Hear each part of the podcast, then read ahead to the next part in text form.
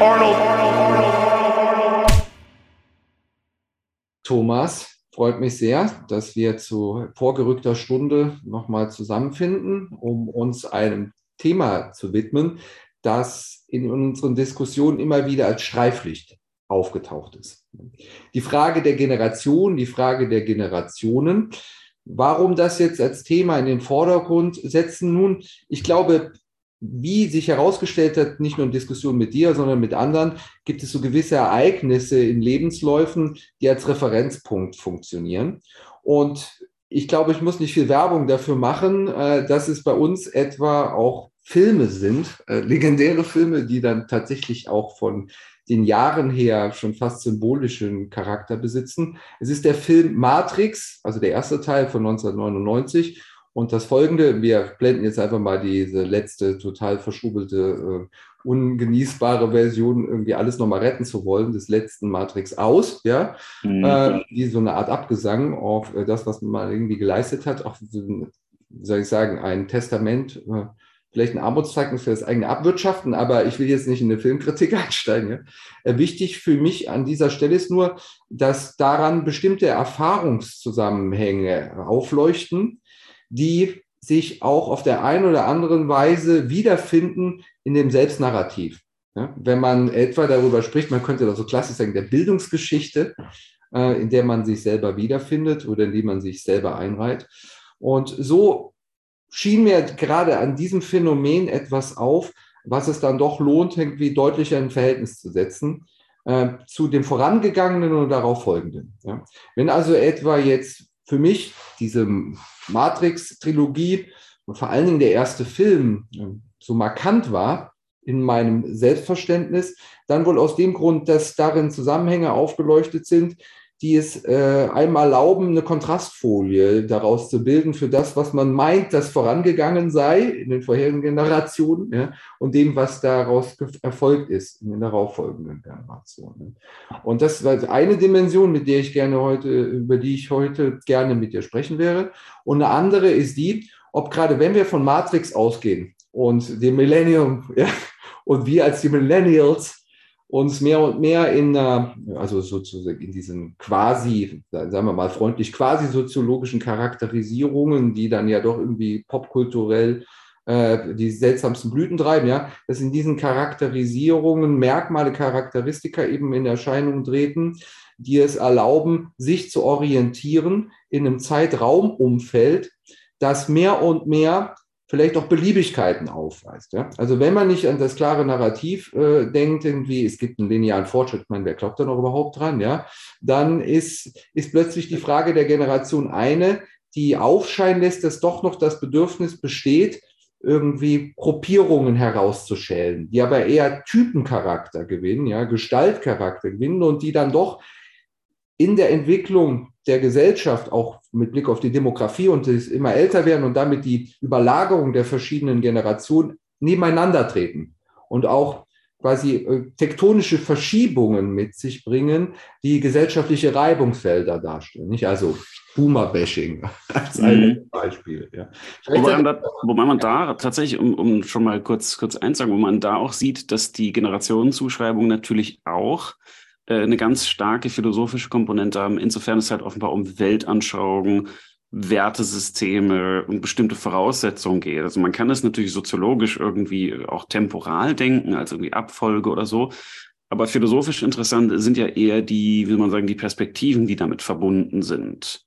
Äh, und äh, das bedeutet also, dass das Generationenthema sozusagen kein aus der Soziologie geklautes ist, sondern tatsächlich so etwas wie Boomer-Bashing ja damit zu tun hat, dass man sagt, diese Lebensform ist ja. aus zum Beispiel ethischen Gründen oder aus epistemischen Gründen oder aus logischen Gründen irgendwie nicht mehr akzeptabel. Und äh, das heißt also, es ist bei weitem nicht nur Popkultur und nicht nur Soziologie, sondern tatsächlich auch ähm, ja, philosophische Auseinandersetzungen, glaube ich, dahinter. Ja, genau. Und da ist mein philosophischer Instinkt angeschlagen, weil ich dahinter dann tatsächlich, wie du das gerade charakterisierst, weltanschauliche Überlegungen vermute und darüber hinaus sich darin in dieser Typenbildung auch ähm, eine Art Navigationsmuster äh, manifestiert, das ähm, ja gewissermaßen Gestaltqualität gewinnt. Ja? Mhm. Also dass man das Gefühl hat, äh, dass wir darüber dazu umgehen, übergehen, unsere gesellschaftlichen Dynamiken zu strukturieren. Ja, man könnte ja auch sagen, okay, welche Rolle spielt das jetzt überhaupt, ja, wenn man einfach nur auf die Zahlen schauen würde. Ja? Aber man schaut nicht nur auf die Zahlen, sondern man versucht gerade an diesen verschiedenen Referenzpunkten, sei es jetzt Matrix oder ähm, irgendwelche Krisen, ja, ähm, wir können ja auch dann gleich nachher konkreter noch drüber sprechen, was etwas vielleicht bezeichnend ist für uns und vorangegangene Nachfolgenden, ja. Aber auch ähm, eben durch bestimmte Stimmungslagen, die sich mhm. dann auf unterschiedlichsten Feldern der Popkultur niedergeschlagen haben äh, Gestalt gewinnt. Ja? Und darüber nachzudenken schien mir, ähm, um den Gedanken noch einmal äh, aufzugreifen, besonders interessant, weil es zeigt, dass hier auch ein neues Selbstverständnis zum Tragen kommt, das mit diesen Generationenüberlegungen auch Züge des Mythischen, ja, des Mythologischen mit sich führt und dabei in so ja, sagen wir, kompakten Handlungszusammenhängen äh, versucht, irgendwie Sinn aus äh, den verschiedenen kontingenten Ereignissen, die uns widerfahren sind, etwa jetzt äh, in den letzten 100 Jahren, zu generieren. Ja? Und damit die Idee der Generation äh, auch verkoppelt ist mit der Sinnfrage. Mhm.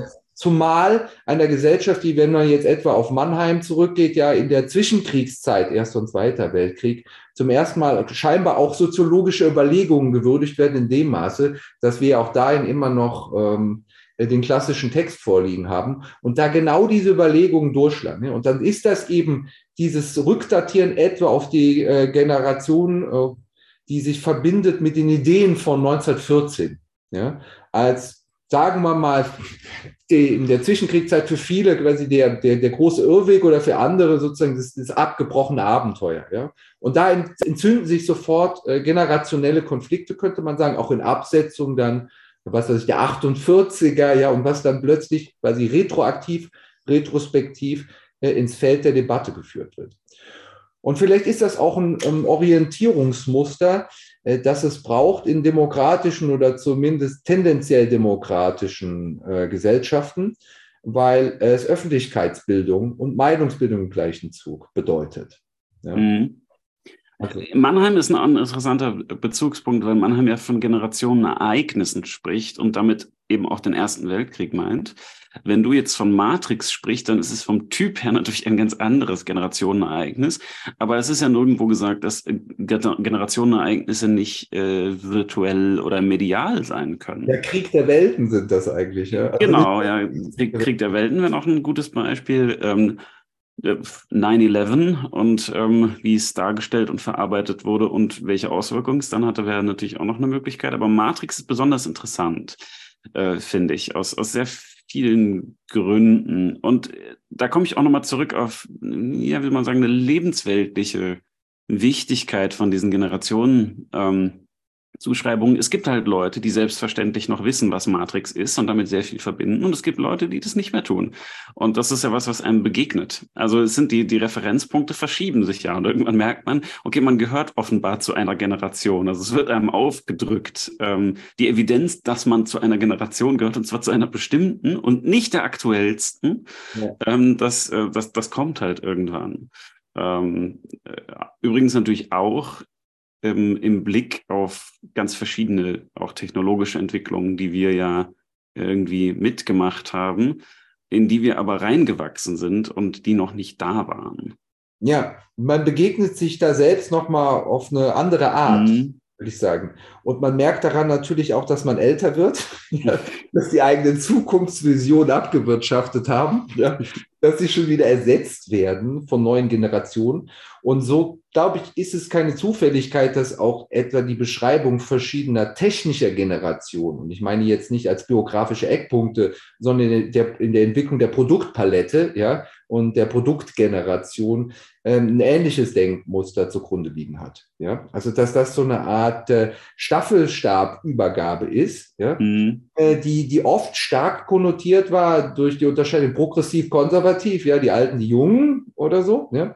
Und dann aber im, im Zuge irgendwie eines Zweifelhaftwerdens, in einer fortwährenden Beschleunigung, ähm, ja, ohne, wie soll ich sagen, äh, klares Ziel, plötzlich eben diese Generationenvorstellungen komplexer werden und als unterschiedliche gesellschaftspolitische Potenziale sichtbar werden. Mhm.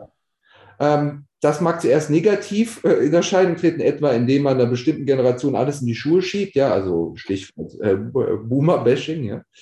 Kann aber andererseits sich auch positiv so ausgestalten, dass man einen klaren Zugriff kriegt oder mehr oder weniger Wagen, ja, aber letztlich adressierbaren auf eine bestimmte Mentalität, mit der man auch irgendwie umgehen muss, die auch vielleicht bezifferbares politisches Gewicht besitzt, ja, aber letztlich ähm, in der Auseinandersetzung steht mit den Weltanschauungen, vielleicht auch komplett anderen Lebensstilen der anderen Generationen. Ja?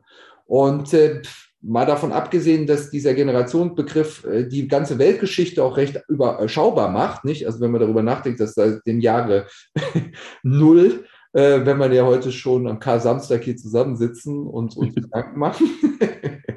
äh, sagen wir mal dann gut so 30, ja, nach Christus. dass, äh, dass seitdem ja, wenn man so will, man in der, in der herkömmlichen ähm, Rechnung von 30 oder sagen wir mal 33 Jahren, um es jetzt einfacher machen, Periode 3 ausgehen, ja, naja, nicht, nicht wesentlich mehr als 60 Generationen äh, aufeinander sind. Nicht? Äh, da schrumpft das ganze Geschehen schon ziemlich zusammen. Ja? Wenn man selber wiederum imstande ist, in der eigenen Familie womöglich sogar vier Generationen zu überbrücken. Ne? Das ist ja schon ja. ein interessantes Zeitmuster und setzt eben Lebenszeit und Weltzeit ähm, in, ein, äh, in ein Gleichnis, ja? äh, mit dem man arbeitet und in dem man im Übrigen, umso älter man wird, desto ja lieber arbeitet, würde man fast sagen. Und auch diese, sagen wir mal, Belastung und Entlastungsfunktion eines Generationendenken ist, glaube ich, da auch eine ziemlich interessante Angelegenheit. Ja. Weil Lebenszeit und Weltzeit gerade in unserer Zeit natürlich massiv nochmal auseinanderfallen. Also äh, das ist eine natürlich eine geheime äh, Blumenberg-Anspielung, Lebenszeit und Weltzeit. Und äh, dieser Auseinanderfall, der wird, glaube ich, aber jetzt gerade besonders deutlich. Und ähm, man kann sagen, es gibt eine Differenz darin zwischen den Generationen, wie Lebenszeit und Weltzeit auseinanderfallen. Ja. Zum Beispiel ein Bewusstsein für ähm, Klimaprozesse äh, oder auch äh, weitergedachtes Anthropozän äh, ist natürlich nochmal ein ganz anderes äh, Verhältnis zur Weltzeit und zu dem, was wir anrichten oder noch verhindern können. Im Vergleich zu, naja, man lebt halt und dann stirbt man irgendwann und irgendwie geht aber alles schon so weiter, wie es halt so geht. Äh, das ist ein ganz anderes Verhältnis von Lebenszeit und Weltzeit. Das ist natürlich immer klar, dass die Lebenszeit immer kürzer ist als die Weltzeit. Aber wie sich das zueinander verhält und wie präsent das eine im Gegensatz zum anderen ist, das scheint sich zum Beispiel auch von Generation zu Generation doch sehr stark zu unterscheiden.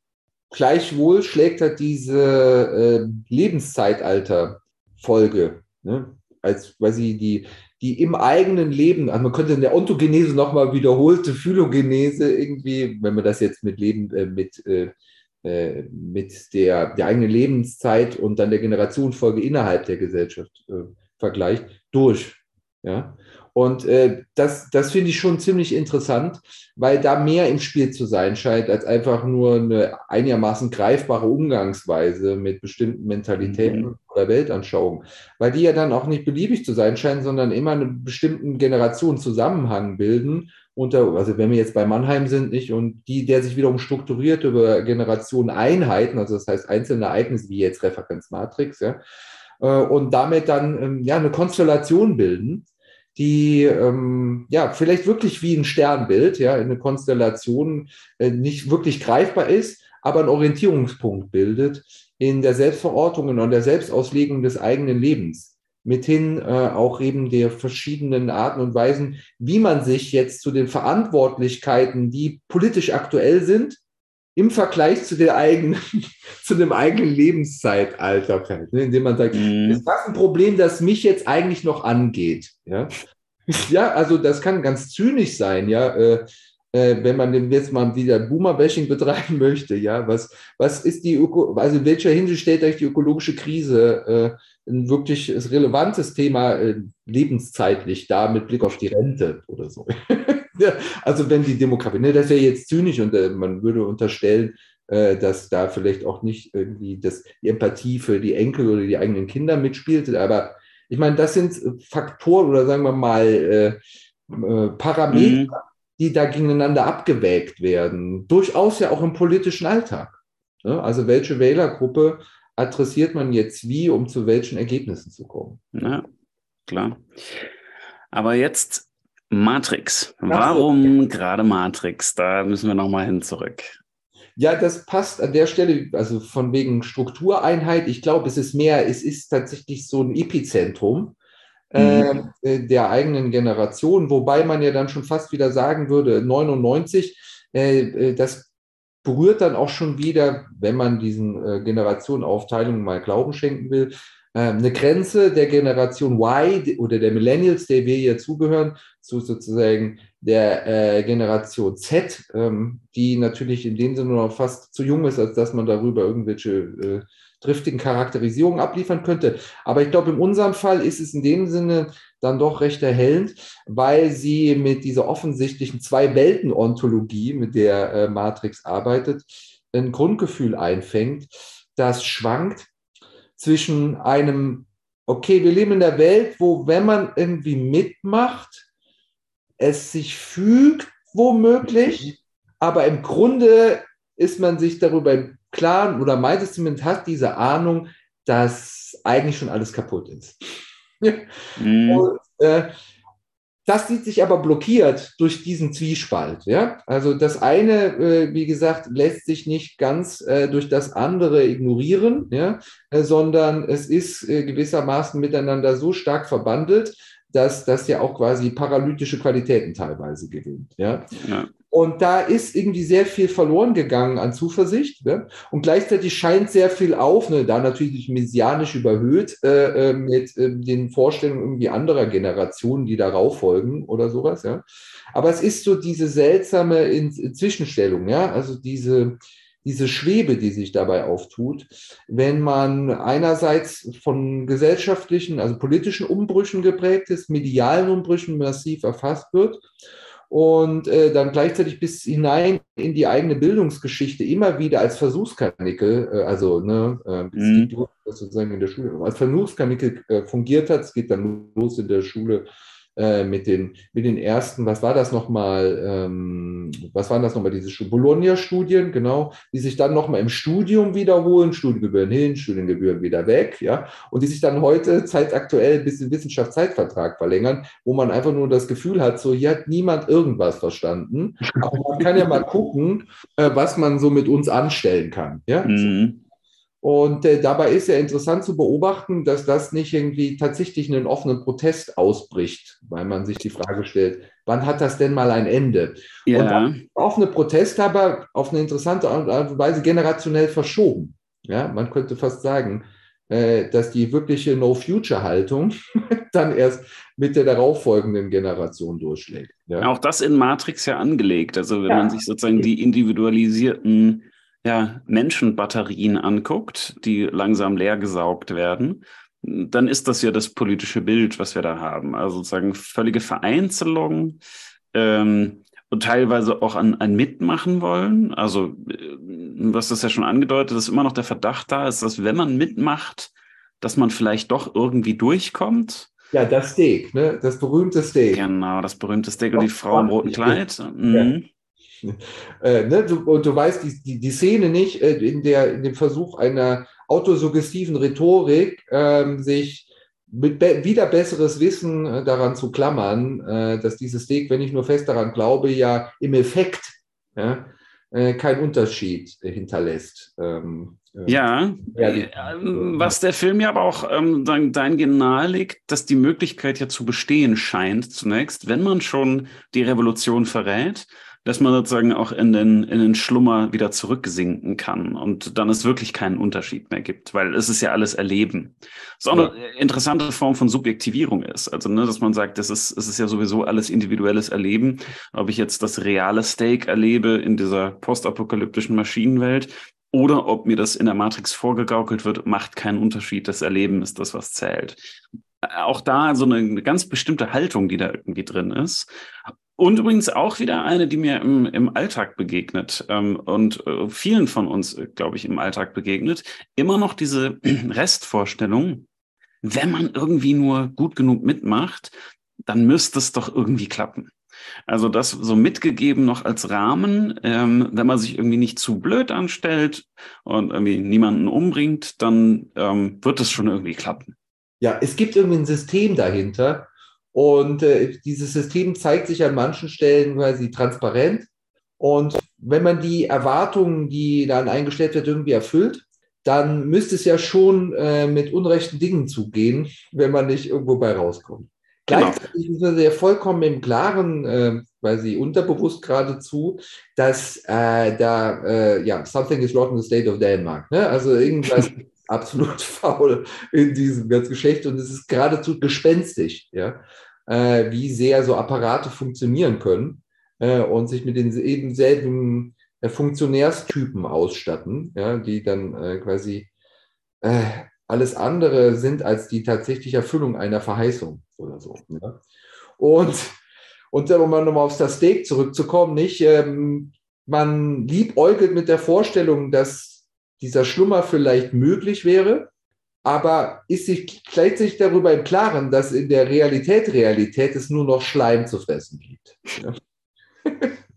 Und äh, dass, dass letztlich dieses Steak ja, in, äh, in seiner Virtualität, ja, in seinem simulativen äh, äh, äh Geschmack, in seinem simulativen Potenzial äh, eigentlich dieses Schleimfressen nur noch verschärft. Ja? Wo, also wenn man das als Parabel für, äh, für die ökologische Krise nennt. Und ich meine ganz ehrlich, es, ich musste dazu jetzt nicht erzogen werden. Es lag einfach in der Luft. Und für mich ist das quasi naheliegend, dass wir an unserem eigenen Untergang arbeiten. Das ist äh, mhm. äh, vielleicht dann natürlich irgendwie klar. Und dann kann man das auch nochmal überblenden äh, mit irgendwie den äh, Angry White Man, die sich am Schluss nur noch in apokalyptische Visionen fliehen, ja, ähm, flüchten. Aber der, es gibt doch so gewisse Züge, die wenn man es auch noch nicht bis in der Apokalypse treiben will, man das irgendwie als eine äh, ja, slippery slope beschreiben würde, oder? Also ja, sagt, ja. Nur, also die, die rutschen wir schon, die rutschen wir schon runter, dieses ja, Slope. Genau. Ja, was äh, jetzt, Art, keine Ahnung, ja, aber irgendwas ist hier auf eine unkontrollierte Art und Weise in Gang gekommen. Wobei der Film Matrix selber natürlich auch zu äh, sozusagen zum Steak gehört, in dem Sinne, dass das so zu, zu diesem äh, ja Cybercomputer, Dystopie-Ding, was ja selber auch eine kompensative oder eskapistische Funktion ja. hat, hatte, hat und hatte, ähm, äh, gehört. Und ähm, insofern auch wieder, finde ich, deine äh, Bezeichnung des Epizentrums oder vielleicht des Symptoms oder so, oder des, des, ähm, des, des Ballungspunktes irgendwie gut.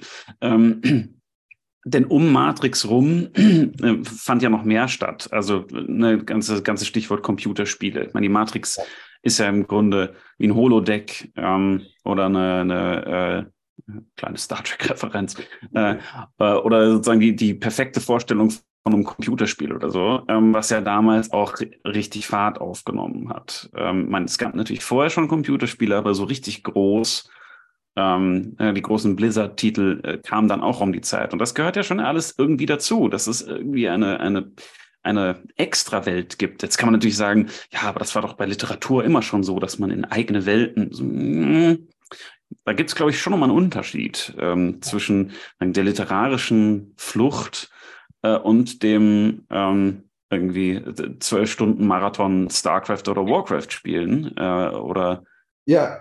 Counter-Strike League irgendwie ähm, hochklettern.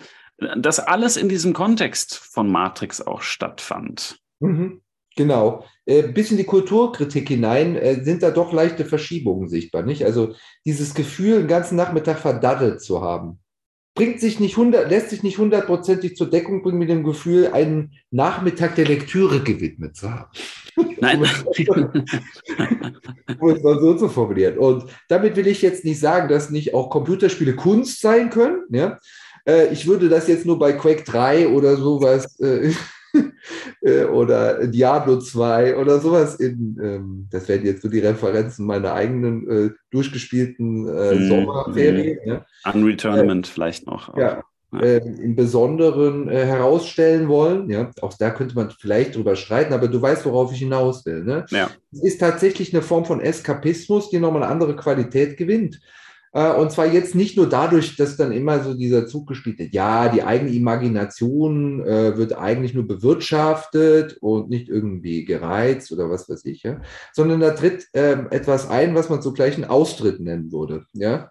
Ein Austritt quasi aus der Vertrautheit einer Analogizität, äh, die sich ja immer um, äh, sagen wir mal, Formen der Rückkopplung äh, bemüht hat die entweder die, die Scheidung zwischen Fiktionalität und Realität sauber gehalten haben, ja, oder gerade äh, in, in, über, in ihrer Überschreitung äh, einen Impact gesucht haben. Ja? Aber es ging immer um die Verwaltung dieser Grenze zwischen Fiktionalität und Realität, wohingegen die Unterscheidung zwischen ähm, Simul also von Simulation und Realität nicht nur so à la Baudrillard mit so einer Verwischung einhergeht, so dass man am Simulacrum am Schluss gar nicht mehr unterscheiden kann, äh, was mhm. Realität und äh, Simulation ist, sondern an dieser Stelle, ähm, und das wäre ja jetzt auch so Formen Fragen der Augmented Reality, Mixed Reality etc., ja, äh, dass darüber hinaus auch sozusagen der Impact in einer ganz anderen Dimension gesucht wird. Ne? Also es ist, wie soll man sagen, die politische Rückkopplung von Computerspielen ist halt irgendwie eine Dimension, die ja also erschreckend unterbelichtet ist, sagen wir zumindest von, von der Produktionsseite her auch, oder? Mm. Wo gibt es sozusagen, also ich erinnere mich noch so an so Roleplay-Games, ähm, was weiß ich, was war das Bundesministerium für, keine Ahnung. Und da ging es um die Frage, wie man jetzt äh, Post mit der Postwende ähm, Rechten verfährt. Und da gab es irgendwie so Aufklärungsspiele über Fremdenhaft. Das ist das Einzige, woran ich mich erinnern kann. Und das war irgendwie einigermaßen okay gemacht, so à la Monkey Island, natürlich äh, weit unter dem Niveau äh, vom mhm. und so weiter. Aber das wäre das erste und einzige Spiel, was mir damals eingefallen wäre. Wohingegen die ganzen Formen ja, auch äh, sozusagen des Eskapismus im Amoklauf, also die ganze Asozialität, mhm. Äh, die sich in den ersten Generationen sozusagen durchgeschlagen hat, ja dann irgendwie überbetont. Weißt du, was ja, ich meine? Also, ja, ja, also erfolgreicher auch, als, ja. als dieses Spiel in, in Richtung äh, Anti-Nazi-Spiele war sicher dann Wolfenstein. Ja. Ja, aber das ist natürlich so eine Fascho-Attitüde halt einfach nur nochmal reproduziert. Also, ja. der, wenn man das jetzt mal so äh, politisch wenden wollte. Also, wenn man das jetzt wenn man es nicht einfach als einen gut gemachten Ego-Shooter gelten lassen will, ja, sondern das eben als ein politisches Statement nimmt, dann ist es Teil des Problems. Ja, ja genau. Ähm, aber das ist das, was ähm, äh, gespielt wurde. Ja. Nicht das Spiel vom Bundesministerium für und so weiter. Ja. Ähm, und also das, das Thema Ethical Gaming, das ist was, was jetzt langsam irgendwie kommt und oder schon da ist, aber natürlich auch niemals an die Verkaufszahlen ranreicht äh, von, sagen wir mal, unethischen, asozialen Spielen. Ja. Ähm, asozial in, in dem Sinn, in dem du es skizziert hast. Es geht nicht darum, dass es nicht Multiplayer-Spiele gibt. Das ja, das ja, ist, ja. Wobei das eine interessante Frage ist, ob's, ob das ein Generationenumbruch ist. Also ob wir, ähm, die wir selber schon, sagen die Nachmittage verdattelt haben, nicht in, in dem Sinne zur selben Generation gehören wie die Zwölfjährigen, die jetzt ihre Nachmittage verdaddeln, weil wir alle unsere Nachmittage verdaddeln. Also die Frage ist, ob tatsächlich sozusagen das, das Virtuelle und das, äh, der, der Bezug zum Virtuellen und Matrix ist auch da wirklich irgendwie ein guter Referenzpunkt, also die, die Zeit darum, äh, ob das nicht eine große Generation ausmacht. Ja. Auch im, ähm, ja. Ja, und auch in dem Verhältnis äh, von ähm, den Parallelwelten gewissermaßen des, Eskap oder des Eskapismus gebrandmarkten Daddeln ja, und der eigentlichen Realität als Unterscheidung von äh, Simulation und Realität auf der einen Seite ja. und Funktionalität und Realität auf der anderen Seite ist Matrix deswegen auch ein interessanter Film, weil er zum ersten Mal dieses Verhältnis selber, könnte man sagen, technopolitisch aufarbeitet. Ja? Also es ist ein ganz anderes Medienbewusstsein, das da durchsteht. Nicht, dass man auch vorher sich eben schon mit der Medialität von Literatur beschäftigt hätte und so weiter. Aber hier gewinnt das so ein Drive, weil plötzlich klar wird, dass da eine Form von Industrie dranhängt, die ähm, tatsächlich dann also Massenbrainwashing, wie der Film es halt selber in der Abîme quasi darstellt, äh, mhm. ihn er selber darstellt. Ja, man muss ja auch Matrix quasi als eine New Age äh, Propaganda oder Interventionen gegen die böse, böse politische Welt verstehen, ja, äh, selber als Misonabim inszeniert, ja. Also, dass da eben dieses Verhältnis selber in einem starken Maße politisiert und irgendwie auch, soll man das aufgeklärt nennen, ja, vielleicht, aber auf jeden Fall thematisiert wird. Mhm. So kann man übrigens auch den, äh, den, den neuesten Matrix noch äh, lesen, wenn man das will, als ähm, ein, ein sich wehren gegen die eigene ähm, Weitervermarktung. Ja, also wenn man das, wenn man das geschickt, also wenn man, wenn man das positiv wenden will, dann sagt man, äh, dieser Film ist eine Selbstpersiflage. Und da gibt es Anhaltspunkte für. Also sozusagen, der soll nicht gut sein, sondern der ist grottig, aber mit absoluter Planung dahinter. Ja, also sozusagen, das ist die, das ist die Rache an den Studios. So, sozusagen. Guerillataktik gewissermaßen. Ja, genau. Ja, ja, so. Und eigentlich äh, ist dann sozusagen die geschürte und enttäuschte Erwartungshaltung noch Teil quasi dieser Intervention Matrix als Film, ja. Ja, ja wenn man es böse meint, könnte man sagen, da äh, feiert irgendwie, äh, da feiern die letzten äh, ja, Exemplare der New Age äh, Hippies erster Stunde quasi äh, ihren Renteneinstieg. Ja.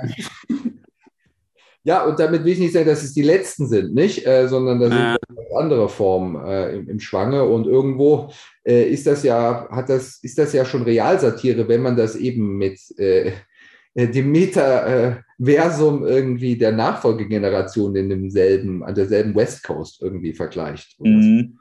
Also da glaube ich, läuft dann auch drunter und drüber, wer da hier eigentlich äh, Opfer, wer hier Täter ist, wer hier Kritiker, wer hier eigentlich Inkubator und so weiter. Ne? Äh, mhm. Das ist da ja alles drin und da wird es schwer und dann ist es ja irgendwie das Filmmedium, das sich da selber auch nochmal ins Gespräch bringt als äh, Aufklärungszusammenhang oder was auch immer. Ja, und das ist interessant. Da ist so vieles über, ähm, wie soll man sagen, so vieles überblendet worden, ja, dass eben Matrix ein Film ist. Ja, und es ist jetzt nicht irgendein besonderes Game und davon gab es nicht wenige. Ja, also ich muss daran denken, also dieses generationenüberdauernde Spiel von Star, StarCraft 2, ja.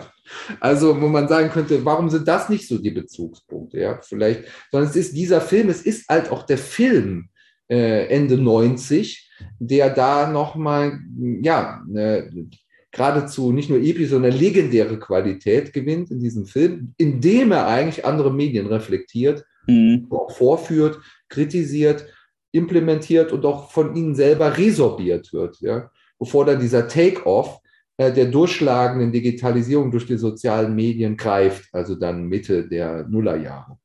Und das ist so wie so ein letztes, wie soll man sagen, auch Aufbauen, Aufbäumen äh, der vorangegangenen Mediengeneration gegen das, was da heranrollt. Äh, ja, wie so eine Inf Invasion ähm, von. Ja, ja, und vielleicht ist gerade die Verwebung, die ab dann losgeht, also dass man eben nicht mehr die Dichotomie hat, dass man nicht mehr sagen kann, draußen, drinnen, die ja dann übrigens, diese Dichotomie, die so ein Stück weit aufgelöst wird in den Nachfolgefilmen 2 und 3. Die mögen filmisch kann man streiten, ob die gut sind oder nicht. Aber der Gedanke ist natürlich, dass die Dichotomie zwischen den, den Rebellen und den Maschinen und drinnen und draußen, dass die selbst noch inszeniert ist und selbst Teil ja. sozusagen der Maschinen, eventuell aber auch nicht ganz und so. Also da gibt's ja noch so dialektische ähm, Verwicklungen, die das Ganze dann zumindest theoretisch interessanter machen, wenn auch nicht filmisch. Ähm, dass aber diese Dichotomie, die da immer noch klar im Hintergrund steht und auch der Heroismus des Einzelnen, der sich irgendwie entscheiden muss und der seinen Willen zeigen muss, also klassisch amerikanisch, so in den ganzen langweiligen Superheldenfilmen, so der, der richtige Amerikaner zur richtigen Zeit am richtigen Ort mit irgendwie der richtigen Gesinnung. Das ist Neo ja schon auch noch.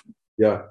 Dass aber ab da ähm, diese Art von Verwebung stattfindet, die jetzt einfach da ist. Also insofern ein, vielleicht ein Fanal, aber eben auch eine, eine Form von Startschuss. Man kann das sicher noch ähm, in verschiedenen Bereichen äh, irgendwie noch, noch umdatieren und sagen, es ist ein bisschen früher, ein bisschen später. Aber man äh, kann, glaube ich, trotzdem sagen, dass ab da diese Vermischung losgeht. Und diese Vermischung von virtuell und real ist, glaube ich, schon was, was ein Schnitt ist. Also das ist in dem Sinne ein Generationen Ereignis oder Erlebnis, ähm, das wir bewusst mitgekriegt haben und das uns zusammen mit allen Nachfolgenden unterscheidet von denen, die vorher kamen. Ich meine, ich kann mich noch dran erinnern, dass ähm, in der Grundschule bei uns diskutiert wurde, ob man Elternbriefe per E-Mail verschickt, weil nicht alle E-Mail hatten. Mhm. So, das, das ist der Übergang, von dem ich spreche. Und heute ist völlig normal. Also nicht, nicht völlig normal, es ist völlig merkwürdig, wenn jemand sagt, wir haben gar kein Internet und wir, wir können keine E-Mails abrufen. Das ist skurril. Das, das triggert so einen Terrorverdacht. Ne? Ja, ja, ja, genau, total. Oh Gott, die sind weg vom Netz. Die sind irgendwie, also. Nicht im Netz, ja. Ja, ja, genau. Äh, off the grid, so. Äh, quasi schon im, im Bombenbunker, Prepper-mäßig und so weiter und so weiter. Äh, das ist die Assoziation, die man hat, oder? Mit Leuten, die kein Internet haben. Ja, ja, es ist auf jeden Fall strange. Ja. Das kann man sich nur als äh, politischen Unwillen auslegen, ja, als Steigerungshaltung oder eigentlich schon äh, äh, drohende Bosheit. Ja. Deswegen, also jetzt äh, überzogen, ja. Ähm, aber klar, es zeigt umgekehrt, wie total ähm, die Selbstverständlichkeit der Vernetzung ist ja? und wie abgründig sie dann gleichzeitig auch ist, mit Blick darauf, dass dass wir da immer nur auf die simulative Seite schauen, ja, wenn mhm. wir von Vernetzung reden oder so. Ja. Und klar, mehr und mehr die, durch die ökologische Frage ähm, ja, unausweichlich gemacht, auch quasi den äh, CO, also den Footprint, so CO2 mhm. äh, Faktor mit reinrechnen und dann darüber aber mehr und mehr sich erschließt, was das eigentlich auf der Hardware-Seite eigentlich alles bedeutet, bis hin dann irgendwie in die Hard Power irgendwie der politischen Entscheidungen, wie man ja jetzt eben in der Auseinandersetzung China, äh, mm. USA um Taiwan und die Chipindustrie oder sowas sehen kann. Ne? Also, ja. und das ist ja eigentlich auch schon drin in Matrix. Ja? Ähm, diese ganze Frage irgendwie der, ja, der Clashes, ähm, auch jetzt will ich nicht Rollenzuschreibung vornehmen, wer hier Mensch ist, wer hier Maschine. Besser nicht. Aber du weißt, was ich meine. Und naja, es geht, es geht auf jeden Fall um Energie am Ende. Also das ist ja das, das Szenario. Die ähm, Menschen werden ja gehalten als Biobatterien. Ja. Also, äh, und was man was davon halten will. Wunderbar ambivalent ist. Nee, das ist sozusagen die transhumanistische Version von Photovoltaikanlagen. ja, naja, so, so die Vorstellung, dass man irgendwie Strom erzeugen kann, einfach nur indem man sich bewegt, dass man so ein Bracelet hat, was irgendwie Stress absorbiert, das sind ja alles schon Memes geworden. Ähm, wobei das auch so ein Faktor ist. Äh, Stress, psychische Erkrankungen äh, und so. Die, die Vorstellung, dass man äh, psychische Erkrankungen und ähm, dahin sozusagen damit zusammenhängenden Stress umwandeln kann in Strom, mit dem man wieder sein Smartphone betreiben kann, mit dem man sich dann noch mehr stressen kann. Das ist natürlich eine, eigentlich eine lustige Vorstellung. Aber eine, die, ähm, sagen wir mal, eben äh, erst ab einem bestimmten Alter irgendwie äh, die Absurdität kriegt, weil auch irgendwie seltsame Lebensnähe, die es braucht, um das lustig zu finden. Also auch da nochmal ein Generationenunterschied da, glaube ich. Ja, das in die, die einerseits hat man ja die Angst, äh, würde ich jetzt sagen, wenn wir jetzt für unsere Generation, nennen wir uns einfach mal die Matrix-Generation, ja, als Generation Y, ja, äh, mit die sind wir ja besonders philosophisch ähm, äh, prädestiniert, ja mit der besonderen Besorgnis, dass da quasi so der Realitätskontakt verloren gehen könnte. Ja, das wäre jetzt so der Standardvorwurf. Ne? Ja. Irgendwo, wenn man dann auf die nachfolgende Generation schaut, etwa jetzt im eigenen Berufsalltag, dann würde man eben diese zwei Lager, ja, äh, Team Red Pill, Team Blue. Äh, oh Gott, ja, stimmt. Das ist ja auch, äh, Gott, oh Gott, oh Gott, ja. Also auf der einen Seite quasi die, die äh, fest daran glauben, dass es irgendwie schon so weitergehen muss. Ja? Und, äh, und dann ist es quasi diese Selbstoptimierungsschleife, ja, ähm, die am Schluss eigentlich vor allen Dingen eins optimiert, die Datenfrequenz, ja. Ähm, mhm. Und das heißt natürlich Stoffwechsel, das heißt Umsetzung, das heißt letztlich Handel, ja, das ist ähm, quasi Beschleunigung äh, auf dem Pfad. Und auf der anderen Seite eben dann wieder die äh, Fraktion, die sich ganz klar diesem Zusammenhang eigentlich entziehen möchte. Und da die Reanalogisierung als neuen Ausweg entdeckt. Ja? Das ist insofern interessant, als nicht nur exakt Matrix dieses Narrativ aufnimmt und die eine gegen die andere ausspielt, ja, mit den technischen Mitteln, sondern dass auch die Geburt der Countercultures in den Staaten paradigmatisch durch Stanford auf der einen Seite, der Tech-Fraktion der Hippies, und Berkeley äh, sozusagen die äh, kulturkritisch äh, bildungsbürgerliche äh, mhm. Anti-Fraktion abgebildet wird. Ja, also das ja. ist die Proteste, die sich da entwickeln, also gesellschaftspolitisch sind auf der einen Seite ganz klar gegen eine Form der Algorithmisierung der Gesellschaft angelegt. Ja, also man protestiert quasi mit Lochkarten gegen die Quantifizierung irgendwie äh, des, des eigenen Daseins zu Humankapital. Ja, und auf der anderen Seite teilt man eigentlich genau dieselbe Kritik, sieht aber gerade in der Technisierung der Lebenswelt die eigentliche Counterstrategie. Ja? Und ja. das ist die interessante Balance, die ja jetzt eben die ganze Subkultur, wie man jetzt sagen muss, wenn man das als ersten Höhepunkt der Subkultur, mal abgesehen von super halbstarken, ja, in fünf Minuten begreifen will, dann ist, dann hat das immer noch den Drive bis heute. Ne? Also die Frage irgendwie ähm, Totalverweigerung, also Negativität oder Totalaffirmation im Umschlag, dann ja. neuer disruptiver Verhältnisse, ja. Und es gibt noch die, es gibt noch die irre Variante, ähm, da gibt es ein schönes Meme zu natürlich, als äh, Voice Neo die beiden Pillen anbietet, die rot und die blau. Meme dazu, wait, did you just take both pills? Und äh, der, da ist so eine spannende Frage, was passiert, wenn man äh, beide auf einmal nimmt. Äh, aber gut, das ist vielleicht eine Spezialfraktion ähm, für einen anderen Podcast. Aber äh, wenn man sich die beiden äh, Seiten anguckt, dann ähm, scheinen die einen ja irgendwie mehr Zulauf zu haben als die anderen, aus dem ganz einfachen Grund, dass äh, mehr Technik, äh, mehr Algorithmisierung, mehr Quantifizierung natürlich auch im, im Interesse des, des Wirtschaftssystems ist, ähm, was halt gerade so läuft und so funktioniert. Äh, sodass die, die Lochkartenfraktion, was natürlich auch lustig ist, weil die Lochkarte auch ein, ein technisches Gerät zur Quantifizierung ist, es ist nur weniger ja, effizient. Die Volkszählung, ja. Ja, genau. Ähm, dass das was ist, was logisch funktionieren kann. Also man kann sagen, das ist eine Option, weniger davon zu machen, ähm, aber es entspricht ja offenbar nicht dem Zeitgeist. Also wenn wir schon da sind, äh, ChatGPT äh, ist in aller Munde und wird benutzt. Ich habe heute auch schon ChatGPT benutzt um mir eine Zusammenfassung von Platons Staat im Stil von Donald Trump ähm, zu besorgen. Das ist sehr lustig. Ist wirklich lustig und äh, funktioniert auch. Und ich bin sicher, ich habe damit Energie verschwendet, die ich nicht hätte verschwenden sollen. Ähm, aber das ist die Richtung, die jetzt gerade wieder gehypt wird. Ähm, und das ist eine komische Affirmation äh, irgendwie der Maschinen. Also wie weit sind ChatGPT und Agent Smith auseinander? von ja. Matrix her gefragt. Ja, das ist auch gleichzeitig, was unterscheidet am Schluss Agent Smith und Neo? Ja? So. Außer die Perspektive der Erzählung. Ja. Mhm. Und äh, das sind natürlich die wirklich zentralen Fragen. Ja, der eine, der eine ist ein Mensch, so ein richtiger ja, genau. Mensch. Das ist am Ende, also deshalb ist es New Agey weil ja. es da am Ende so ein mystisches Menschsein gibt, was auch nicht weiter erklärt wird und ein Auserwähltsein und so. Aber das sind die, sozusagen, das sind die Kategorien, die da im Hintergrund stehen. Gerade deswegen finde ich es interessant, weil dieser Film jetzt, würde ich sagen, in meiner Generation immer noch mitdenkt. ja.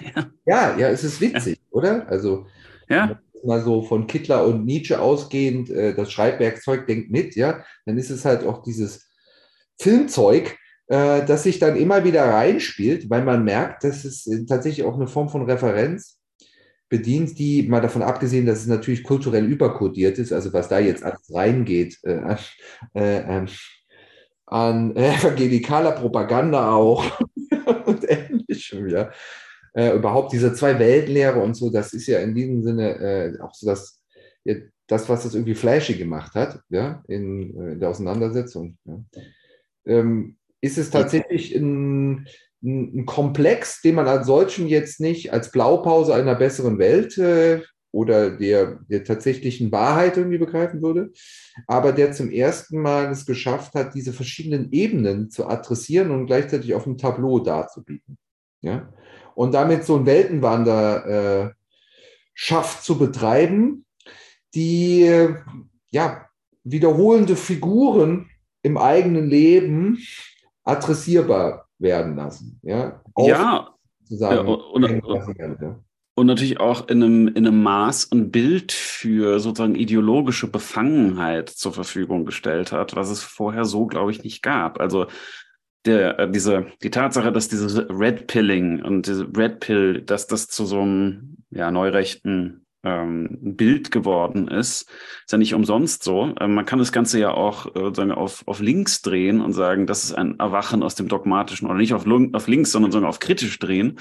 Ähm, ein, ein Erwachen aus dem dogmatischen Schlummer. Also sagen, das ist halt auch, da ist irgendwie auch Kant noch mit drin und man Platon sowieso und also äh, da, da ist schon sehr viel drin und das, das Bildmaterial ist natürlich auch gewaltig, ne? dass man sagt, da äh, gibt es einen totalen Verblendungszusammenhang, aus dem man aber erwachen kann. Und es gibt sozusagen eine, eine Rebellion, der man sich da anschließen kann.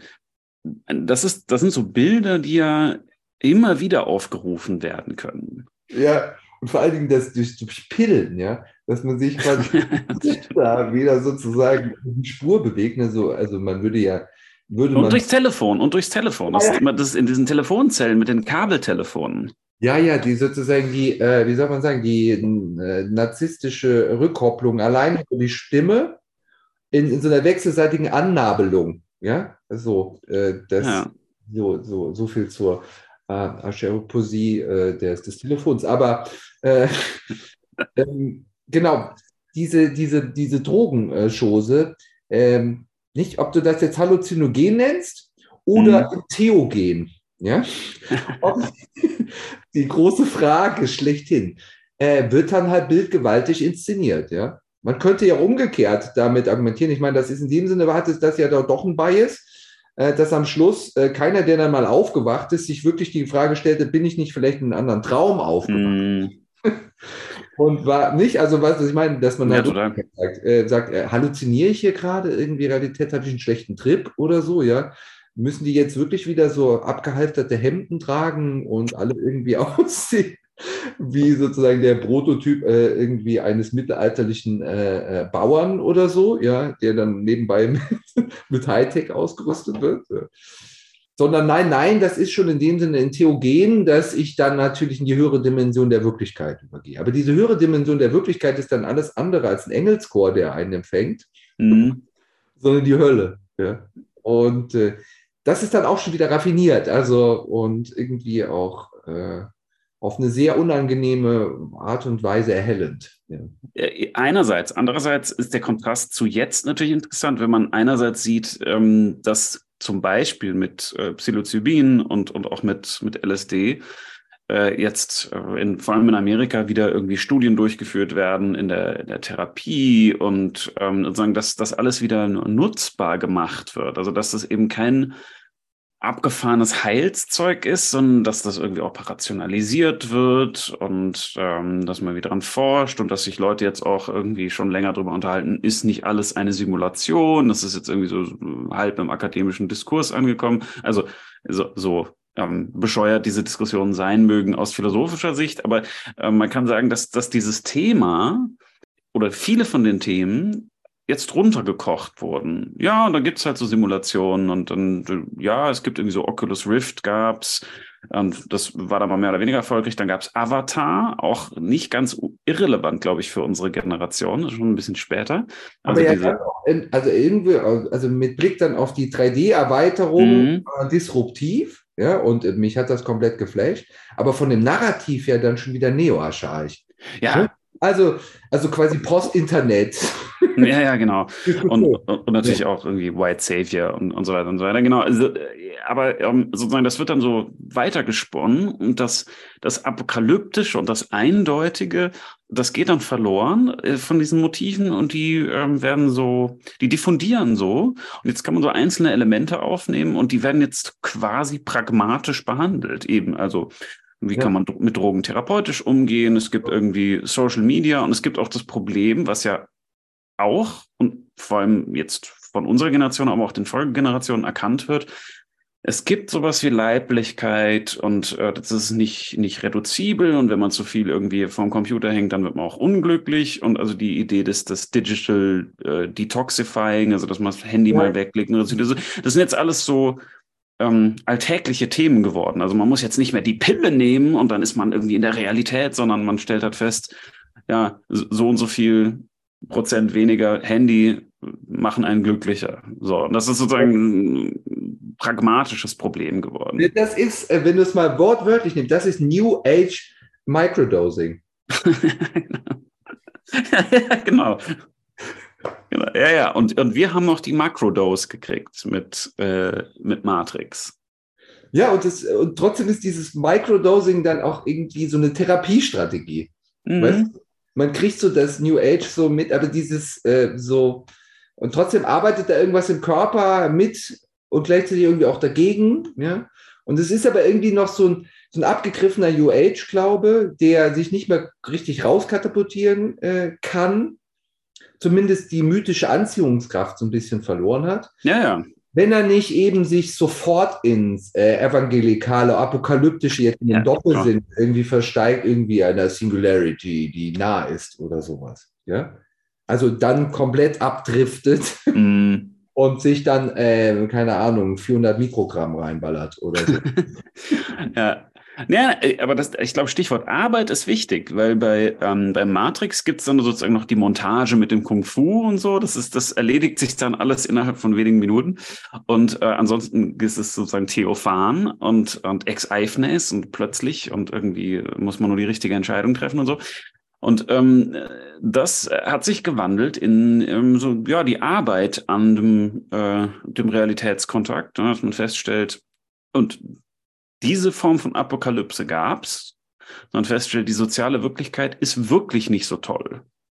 Mhm. Also diese, dieser Glaube, ähm, eigentlich ist schon alles in Ordnung, man muss sich nur anpassen, da kommt man schon irgendwie durch. Und dann gibt es vielleicht noch so ein paar irgendwie Frauenfragen und dann gibt es noch Homosexuelle und so. Und das muss alles, ein bisschen Rassismus und das muss noch so das muss noch so abgearbeitet werden, aber dann so in 20 bis 30 Jahren sind irgendwie auch alle glücklich und frei und können für immer weiter konsumieren. Diese Vorstellung, die äh, irgendwie noch im Hintergrund war bei unserer Elterngeneration, die ist ad acta gelegt.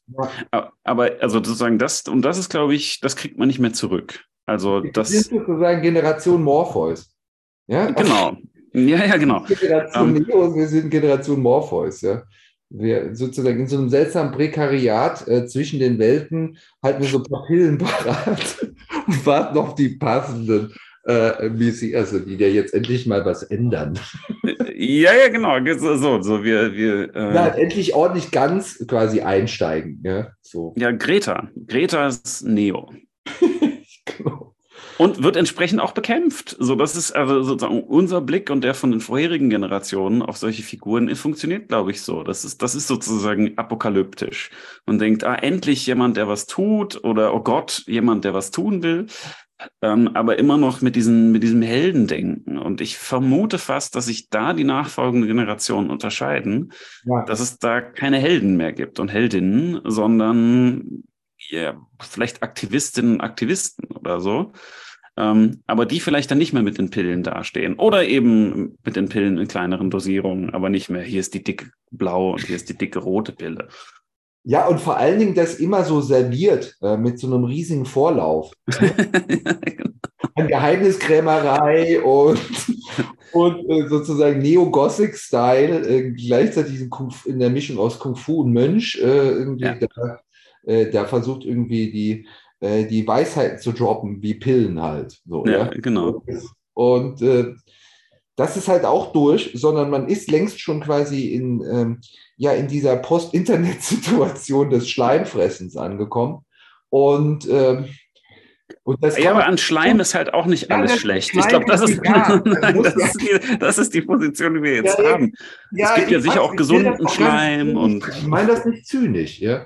genau. äh, das ist, glaube ich, ähm, das ist einfach die, äh, die bessere Astronautennahrung, ja. Also, genau. Ja, oh, die wir nötig haben in einem, äh, sagen wir, lebensfeindlichen Umfeld, an dem man äh, selber mitarbeitet. Ja? Und ja, genau. Und deshalb, also auch die nachfolgende Generation nicht zu entschulden oder zu heroisieren oder so. Ähm, natürlich auch das, auch das, das Selbstoptimieren und irgendwie das, das gesunde Microdosing und das Yoga und, und den, den gesunden Schleim fressen. Ähm, ja, arbeitet halt auch an einer bestimmten Gesellschaft mit. Ja, und es hat natürlich auch was von diesen Szenen, nicht? Und jetzt mache ich so einen Kung-Fu-Upload, ja. Jetzt mache ich mal so einen Yoga-Upload, ja. Jetzt gebe geb ich mir noch einen Fitness-Upload. Ne? Ich arbeite sozusagen an mir mhm. und schaffe mir irgendwie Skills drauf. um äh, dann mich am Schluss dann doch nur in dieser Simul Simulationswelt rumzutreiben, ja, obwohl die eigentliche dann äh, wirklich revolutionäre Entscheidung ja jenseits dieser Simulationswelt getroffen wird. Ja, also narrativ. Ja, ja. Dann zu versehen, dass das natürlich als solches nochmal eine falsche Unterscheidung ist und bla bla bla bla bla. Ja, ja ne, aber das ist sozusagen diese, Un, äh, diese Unentschiedenheit und auch die, wie soll man sagen, die Entschlossenheit zur Unentschlossenheit, die dann da mitgeht mit dem, mit dem Vertagungsoptimismus. Mhm. Irgendwie dessen, ja, come on, äh, es ist eigentlich für uns quasi durch. Wir rücken jetzt noch quasi in den nächsten Jahren auf in die politische Führungsriege, aber wir sind jetzt halt schon auch äh, ideell so abgewirtschaftet, könnte man sagen. Man hat jetzt sozusagen, der Rest ist die Umsetzung, ist Applikation, ja, und alle hoffen ja drauf, dass es vielleicht irgendwann eine App dafür gibt. Ja? dass man das, dass man sozusagen diesen Gang durch die Institution nicht nochmal mitmachen muss, diese Exekution. Ne? Er sich Ja, also auf jeden Fall ist klar, dass das, ähm, und hm, jetzt müssen wir auch mal noch fragen, wen wir mit wir eigentlich immer meinen, äh, weil das ist sicher westlich, ähm, vielleicht akademisch, vielleicht intellektuell. Mal gucken, wer mit wir alles gemeint ist. Äh, wir hoffen auf jeden Fall darauf, dass sowas passiert, einfach weil wir auch sehen, wie traditionelle Politik funktioniert im Osten nämlich. Also sozusagen traditionelles 20. Jahrhundert, vor Matrix, vor Simulation, vor Algorithmus, vor dieser Art von seltsamen Gesellschaft. Ähm, sozusagen so das, das echte Reale, das kriegen, was natürlich auch nicht echt real ist, ähm, oder auch nicht mehr oder weniger äh, als, als unseres, das kriegen wir jetzt auch gerade mit. Und ähm, das will ja eigentlich niemand. Das heißt also, die Vorstellung, ähm, dass das irgendwann wirklich anders wird, äh, ist ja jetzt auch nicht abwegig. Ob es, deshalb gut, ob es deshalb gut ist, ist natürlich nochmal eine ganz andere Frage. Ja, und genau da wäre natürlich der Punkt äh, der, dass man nicht mehr durchkommt mit dem Generationen-Stafettendenken, sondern dass man sehen muss, dass dieses auch demografische Problem und die ganze Frage irgendwie der der Synchronizität äh, verschiedener Lebensentwürfe, wie sie dann äh, insbesondere in der Generation Titulierung ja durchschlägt und gepflegt wird, äh, tatsächlich eine ganz andere Form von Synergie irgendwie erfordert und ein ganz anderes Aufeinander zugehen und sich strukturieren und vielleicht auch sich verstehen im, im Sinne dieser Generation. Ne? Also ja, was ja, viel verlangt ist. Also ich meine, mein Eindruck ist ja, dass, dass, dass wir Menschen dass wir Menschen da nicht so, nicht so wahnsinnig gut drin sind, weil, also wenn wir mit dem Intellekt, den wir haben und auch der Sprache, die wir haben, sozusagen immer wieder neu anfangen würden, so Cro-Magnon mäßig, darüber nicht hinauskommen würden und eben Tradition und Technologie und Entwicklung und Geschichte im, im inneren Sinne nicht hätten, wäre es okay. Aber ähm, mein Eindruck ist, dass, dass wir, äh, dass es zu viel ist. Es ist zu viel Sprache, zu viele Voraussetzungen, zu viel, was passiert zu viel, was zu schnell passiert, zu viel Technologie, deren Auswirkungen wir auf uns und auf alles andere nicht, nicht verstehen. Und dann eben auch noch sozusagen eine immer dichtere Abfolge von unterschiedlichen ähm, ja, Weltanschauungen, die äh, erfordert, also diese Abfolge, äh, weil sie eben gleichzeitig stattfindet. Also es leben unterschiedliche Weltanschauung sozusagen in unterschiedlichen Generationen, die erfordert, dass wir uns damit jetzt auch noch auseinandersetzen. Also wir müssen uns mit uns auseinandersetzen und das heißt auch eigentlich immer mit der ganzen Geschichte, wie wir hier angekommen sind und dann auch der Technikgeschichte und der Ideengeschichte und so und dann auch noch mit den ganzen anderen Leuten, die irgendwie da auch schon durchgegangen sind, aber woanders rausgekommen sind. Es ist schon viel verlangt. Ja, ich finde es aber gerade vor diesem Hintergrund interessant, äh, das, äh, die eigentlich naheliegendste Karte zu spielen, ja, und sich klarzumachen, ähm, dass bis kurz vor die forcierte Modernisierung es klar war, dass es mehr Generationenhaushalte gibt, mhm. die sozusagen die Familienangelegenheiten, die ja nun alle betreffen, auf ihre Art und Weise angegangen haben. Ja? Und wenn das der Eukos ist, ja, und daran eben die Ökologie und die Ökonomie ja im weiteren äh, Sinne hängt, und man das vielleicht auch das Haus in dieser Hinsicht, die Haushaltung als eine absolute mm. Metapher nehmen kann, dann wäre das eben ein, Gener äh, ein Generation- und auch Gesellschaftsmodell, das ja heute auch in gewissen sozialen Pionierprojekten und so wiederkehrt, also auch die ganze Frage der Urbanisierung, der mhm. Überbevölkerung, tendiert ja eben darauf, dass die, äh, dass es einfach nicht so weitergeht, dass die Ausdifferenzierung quasi, man könnte auch sagen, der einzelnen Generationen, Mikrogenerationen, die alle voneinander abgeschattelt werden in so einem riesigen ja. Schaum von Bubbles, ja, dass das auch einfach von den Raumzeitkoordinatoren her nicht mehr läuft, ja, sondern dass es am Schluss so oder so äh, wieder zurückgeht oder vorwärts geht, oder wie du es immer nennen willst, zu anderen Mehrgenerationenkonzepten unter einem Dach. Ja im weitesten Sinne. Was ziemlich viel ähm, erfordert, auch im Sinne des, des Hinnehmens von, von Voraussetzungen, die man vielleicht nicht teilt. Ja, das heißt, es geht damit los, Neo nicht als Neo zu begreifen. also nicht als der Neue oder sowas, ja. Und äh, Jung nicht immer für besser äh, zu halten oder so, ja. Was nicht sagt, so äh, ähm, alte weiße Männer an die Macht, sondern äh, äh, weder die eine Gruppe noch die andere Gruppe, mhm. sondern eben ein anderer Modus der Auseinandersetzung mit klar verteilten Kompetenzen, die sich eben aus den unterschiedlichen Lebensspuren, die sich durch kontingente historische Ereignisse eingezeichnet haben in der Biografie, ergeben als das Mosaik einer Gesellschaft, die in sich funktioniert und damit sich nur als dieser gesellschaftliche Zusammenhang quasi unter einem Dach dieser mehreren Generationen überhaupt auf sowas orientieren kann wie eine Zukunft. Ja? Und diese Zukunft heißt ja nicht immer das, was das Alte zurücklässt, sondern was der Herkunft Raum gibt, seine Potenziale zu entfalten, anstatt sie einfach nur sozusagen zu roden, um äh, darauf irgendwie wieder was Neues zu pflanzen.